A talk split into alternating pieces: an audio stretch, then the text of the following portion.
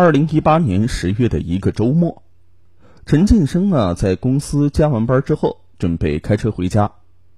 经过一家奶茶店门口的时候，他被窗户里的一对小情侣所吸引。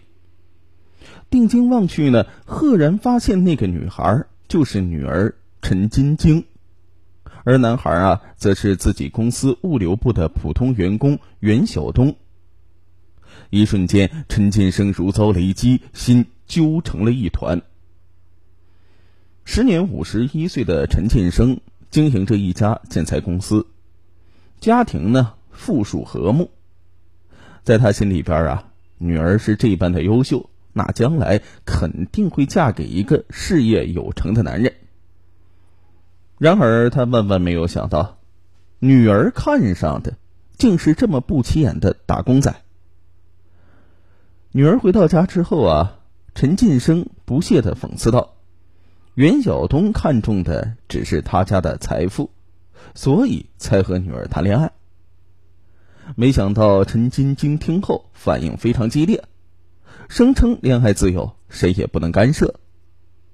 陈进生无法理解自己女儿的思维，两个人是不欢而散。不久之后呢，陈进生对女儿下了最后的通牒，说是如果不和袁晓彤分手，就别再踏进家门。哪知陈晶晶二话不说，就将衣物打包，扬言呢要去闺蜜家里暂住。待陈进生怒气消完之后，这才给女儿的闺蜜打电话确认孩子的安全。哪知闺蜜却说陈晶晶根本就没有来。一晚上，陈进生像发了疯似的在全城各处寻找，直到天亮，他才接到女儿的电话。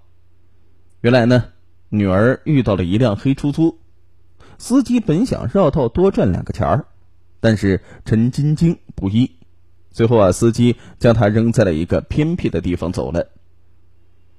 夜里路上没有别的车，手机也没电，陈晶晶只好寻了一个安全的僻静处坐了一夜。那次之后，陈进生深深体会到，绝对不能和女儿起正面冲突。他开始有意识的介绍女儿和一些富二代、官二代相识，希望女儿呢能够接触到更加优秀的男人。可是陈进生的横加阻挠，反而激发了两人内心的叛逆。二零一九年情人节，陈晶晶和男友海誓山盟，共同写下了一张真爱承诺：如果任何一方违背爱情，违约金必须赔偿另一方一千万元。在一次偶然的机会之下。陈进生从女儿的文件夹当中发现了那张真爱承诺。当他意识到两人已经发展到如胶似漆的地步，决心要阻止这一切。就在此时啊，一个天赐良机出现了。二零一九年七月十日，袁晓东经手办理了十四吨钢材的进货手续，结果督察员发现。当天仓库只运进了十三吨的钢材，还有一吨不翼而飞了。袁晓东啊，找到供货商，谴责他们不讲诚信，但是供货商反咬一口，说是袁晓东私吞了钢材。这种纠纷在物流部门经常出现，那只要是调看一下监控录像，就能够找到真相。但是陈进生踌躇片刻之后决定。让工作人员销毁当天的录像，以摄像头坏了为由，将此事变得无法查证。七月十二日，陈进生在员工大会上公开批评袁晓东，并以他造成了公司重大损失为由，建议将他开除。袁晓东啊，是倍感憋屈万分，找到了陈晶晶，说他父亲设计故意陷害。但是陈晶晶不相信爸爸是这样的人，两个人发生了激烈的争执。袁晓东见女友不相信自己，于是愤然说道：“他可以用死来证明自己。”说完之后，他摔门冲出了办公室。袁晓东离开之后，陈晶晶也很伤心。回到家之后，他便质问父亲。正当陈建生心里不由得有些忐忑，不知道到底该不该说出实情，就在这个时候啊，女儿的手机响了，一个惊天噩耗传来：袁晓东死了。原来呀，就在和陈晶晶吵完架之后，他叫上几个哥们儿去酒吧喝酒，一边喝一边不停的对哥们儿吐槽，说呀要用死来表明自己的清白。可是没想到，他借朋友的车开去散心的时候，竟然遭遇了车祸，袁晓东当场就死了。赶到医院的陈晶晶哭得声嘶力竭。并说是自己害了男友。尽管所有的人都劝他，袁晓东的死是酒后驾车所致，并非刻意自杀，但他仍然固执的认为男友是在为爱殉情。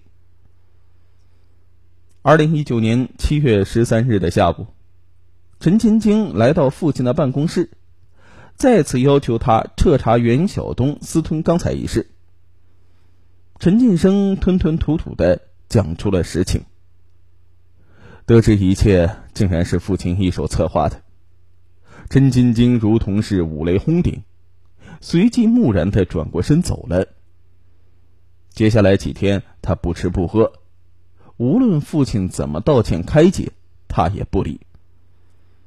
二零一九年七月十六日上午九时左右，陈进生在公司时，忽然是接到了警察的电话。说是他女儿陈晶晶跳楼身亡，死前还留下了一封遗书。听到警察这么说，陈进生当时木然的坐了下来，悔恨不已的哭着。仅仅几天，瞬间变得苍老。家人对子女感情的粗暴干涉呢，固然这是悲剧的起因，但是更加发人深思的是，爱情这个东西，它其实并不是大于天。任何一种情感都不该促使一个人毁灭自己的生命。像这个案件当中惨死的两个年轻人，我个人觉得呀，他们的思想还不怎么太成熟，可能经历的少，电视剧看多了啊，就会有一些什么以死殉情的。其实这个死固然不难，但是大家有没有想过，你死了，你的父母他们该有多伤心？含辛茹苦把你养大二十多年，你就因为一个男人死了？可能有些人会说呀，你站着说话不腰疼。这女孩啊是为了追寻自己的爱情，爱情大过天，那就是放屁。真正经历过社会的人，谁会说爱情大过天？谁会说爱情就是他的全部啊？